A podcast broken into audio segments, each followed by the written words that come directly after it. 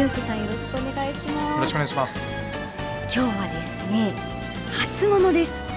初のとちおとめご用意しました。嬉しいですね。見てください。このキラキラツヤツヤしているとちおとめ。これをですねチョコレートファウンテンの具としてチョコレートにつけるとこんな感じ。これってホワイトチョコレートですホワイトチョコがけにしてみました、えー、ぜひ召し上がってください、練乳かと思ってたんですよ。練乳チョコなんですかこれ？はい。えー、どんな味なんまいですね。あでもやっぱ甘いですね。もっと酸っぱさが来るかなと思ったら、えー、そのまま甘いで押し切ってきました。おお甘さが強いと。はい。うん。どうしてこうホワイトチョコといちごってこんなに合うんでしょうね。ねこれカラーリングもバッチリじゃないですか。可愛らしいですしね。いや広瀬さんもこんな可愛らしい子がタイプなんじゃないですか？え可愛らしい子ですか？そうですね。まあいちごみたいな甘酸っぱい。なんでですかこれ？なんですかこの流れ？な冗談ですよ、はい、いやあの真面目な話をお聞きしたいなと思うんですけれども、はい、広瀬さんの新たな夢について聞きたいと思います、はい引退関係の際ロードレーサーのために整った環境づくりをしていきたいとおっしゃってましたけれども広瀬さん発案で新たなプロジェクトも始まっているんですよね。はい、あそうですね、まあ、これ発案といいますか、まあ、2013年から栃木県で2番目の地域密着型のロードレースチームができるんですけども、はい、那須地域の方に那須ブラーゼンといってですね、はい、はい、チームができるんですけどもまあ、あのもともと那須の方でですね昨年から、はい、那須ロングライドというサイクリングのイベントが始まったんですけども、えー、非常にやっぱり那須という地域は自然豊かでサイクリングで走るにもすごく適して気持ちいいですよね、はい、観光名所もたくさんあっておしゃれなカフェもあって自転車でこうツーリングしながら回るにはすごく最適なんですよね。でそういう思いから、まあ、こうロードレースっていうのはですねわざわざ箱物を作らなくてもその町が一つのフィールドじゃないですか。スタジアムなんですよその地域が、えー、そのものが、はい、ですので新たに体育館を作るとか設備投資をしなくてもできるスポーツなのでそういう意味だと自転車でのロードレースチームっていうのは大きな都市じゃなくても設立できるんです、まあ、J リーグが持てなくてもロードレースチームは持てるっていうのは一つこうロードの自転車の強みじゃないですかね。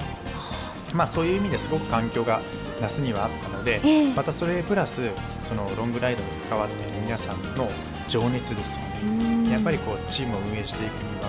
何といっても情熱がないと運営できないですから、はい、そういう部分で那須にはすごくいい人材またいい環境っていうものが揃ってたんですよ。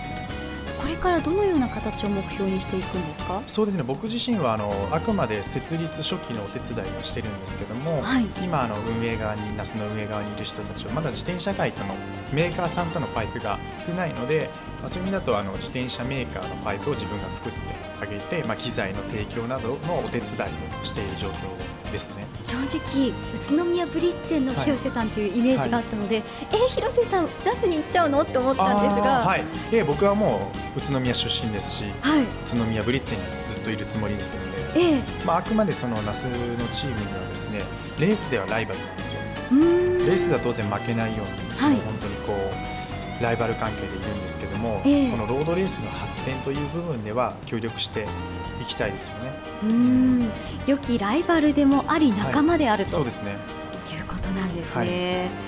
はい、いやあのこれからまた新しい選手とかも増えていくということですよね。はい、そうですね。夏のチームもメンバーも確定してますしブリッテンももう確定している状況なので、まあ、これからはまあね、えー、レースシーズンが始まれば、はい。まあ、どういう戦いになるかわからないですけども、まあ、ブリッツェンとしては負けるつもりはないですね。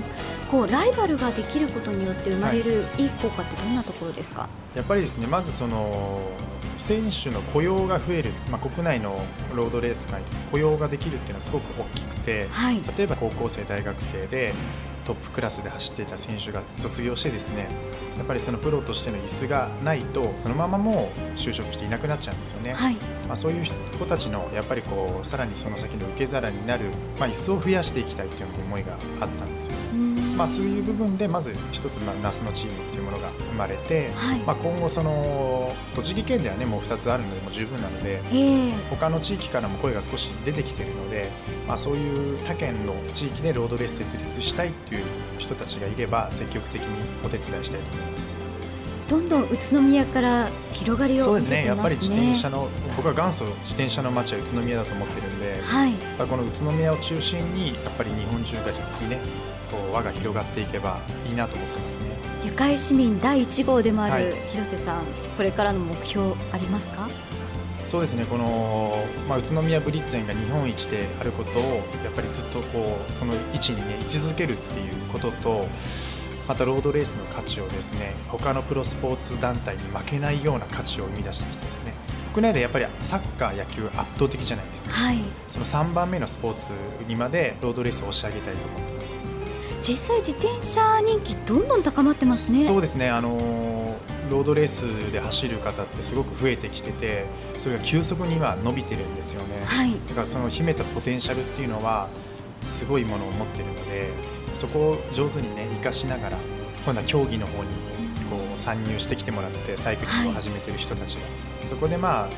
他のスポーツに負けないように、うん、人気スポーツにしていきたいです。これから始めたいけれども、はい、まだなかなか一歩が踏み出せないという方にアドバイスありますか？そうですね、まあ、あの誰でも気軽にできるのが自転車の良さなので不安っていうのはそれは自分で作ってる壁であって一歩踏み出してペダルを漕いでしまえばそんなもの実はないんですよね、だからまあちょっとした最初の勇気でロードレースを始めてもらえればあとはもう覚悟を持ってやってもらえれば、はい、まあ、皆さんハマっちゃうので、えー、一度やったらやめられないのが自転車なんですよね、えー、その自転車の魅力ってどんなとこなんでしょう？誰でも強くなれるんですよ。才能っていうのも当然多少あるんですけども、はい、やればやるほど自転車は速くなれるんです。余計な技術いらないんですよ。漕げばいい。漕げばいいんです、まあ、女性でも子供でもペダルを踏んで前に進むってことができるじゃないですか。誰でもちょっと練習したら例えばまあ100キロ近く走ることできますしみんなにチャンスがあるスポーツなんじゃないですか。だから一番大事なのは諦めない気持ちとか継続することが自転車は大切なので。それって全てにおいて大事なことですね、はい、いやこれからも、ぜひ自転車広めていってくださいね、はい、今日はどうもありがとうございました。ありがとうございました